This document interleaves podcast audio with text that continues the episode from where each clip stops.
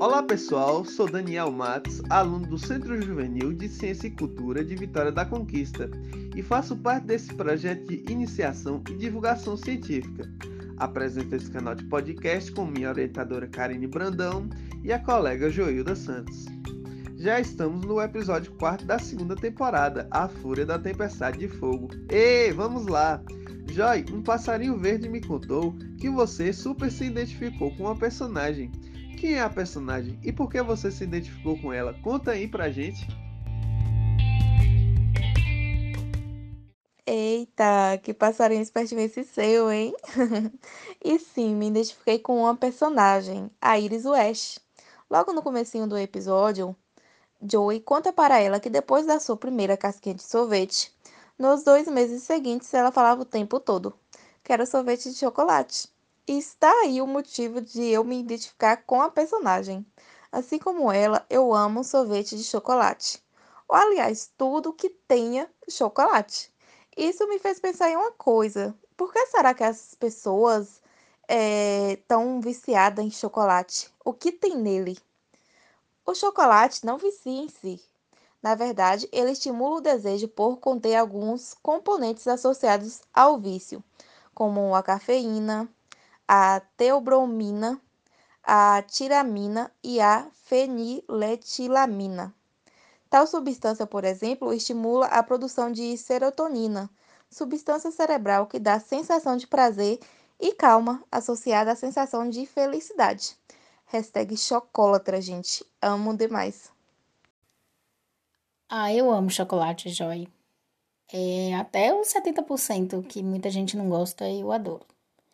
Mas eu me identifiquei mesmo foi com o Dr. Henry Hilvert, o vilão da vez. Ele fazia terapia para controlar a sua raiva. Eu não chego a precisar de uma terapia para isso, porém quem me, quem me conhece sabe que eu sou bem estressadinha e me irrito fácil. Nem é raiva, é falta de paciência mesmo. Bom, pesquisas realizadas nos Estados Unidos e na Europa apontam que sentimentos como a raiva pode ser perigosa para a saúde tanto quanto o cigarro e a obesidade. Os especialistas explicam que em pequenas doses de raiva pode até ser saudável, servindo de impulso para ações ou motivações de mudanças ou de justiça.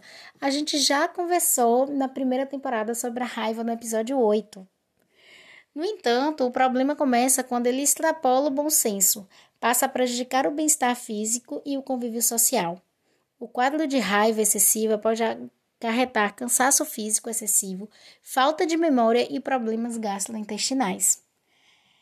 Seja o mais assertivo possível. Na maior parte das vezes é necessário abrir o jogo de forma clara e objetiva com a pessoa ao seu redor.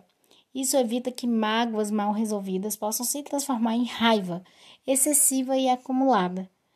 Esse é o meu truque e recomendo a todos.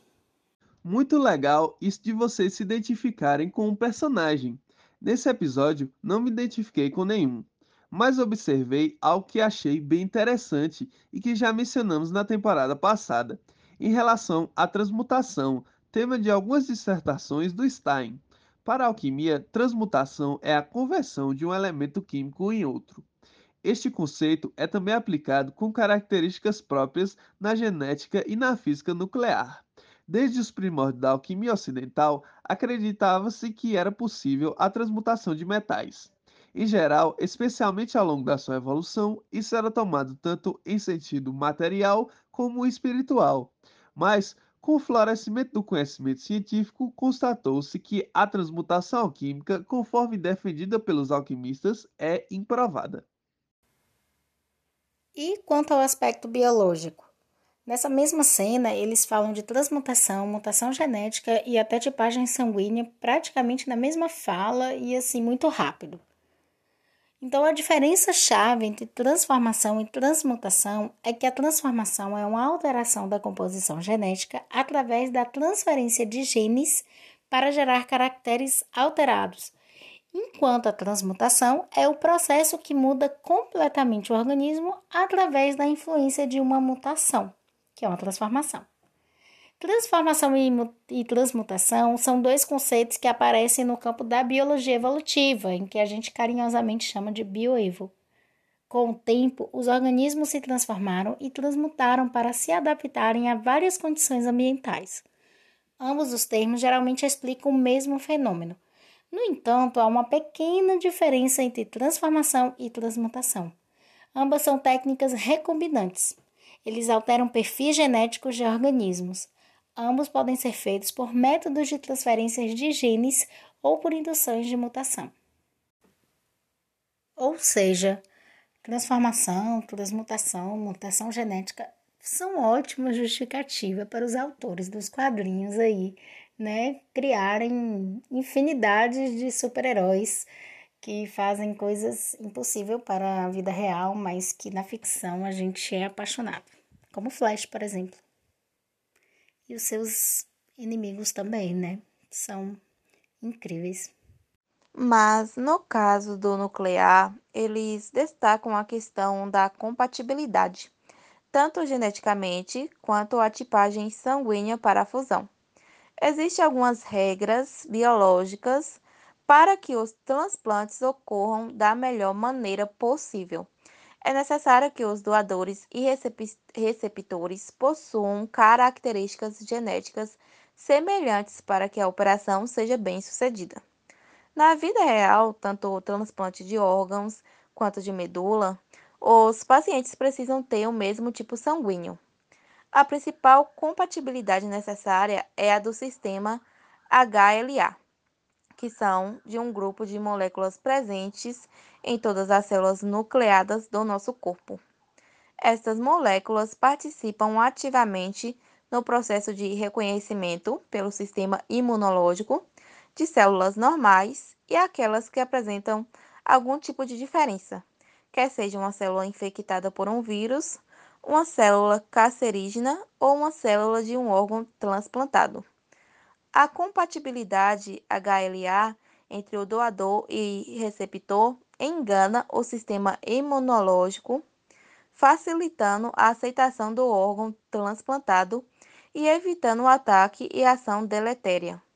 A rejeição se dá quando esse sistema não reconhece o transplante, produzindo anticorpos para expulsar o corpo estranho do organismo.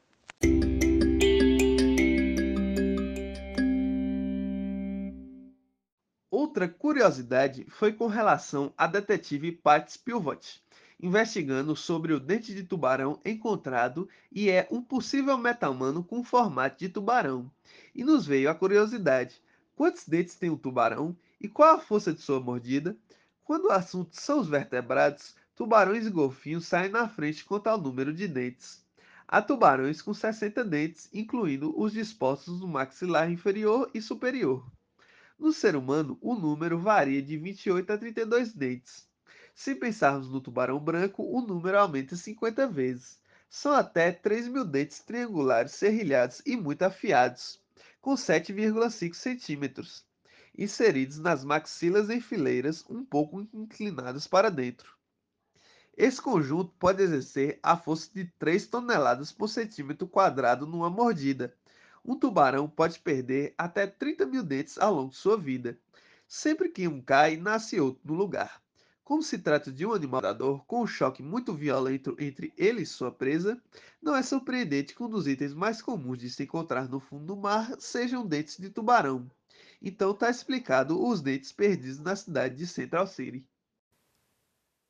Além da emoção raiva, o episódio trabalha a emoção medo, principalmente o medo do novo.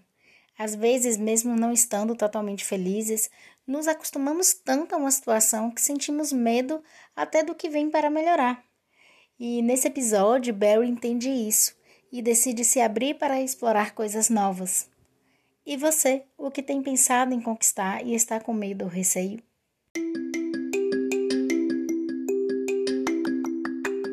Nossa, esse episódio foi muito rico de informações, não é, pessoal?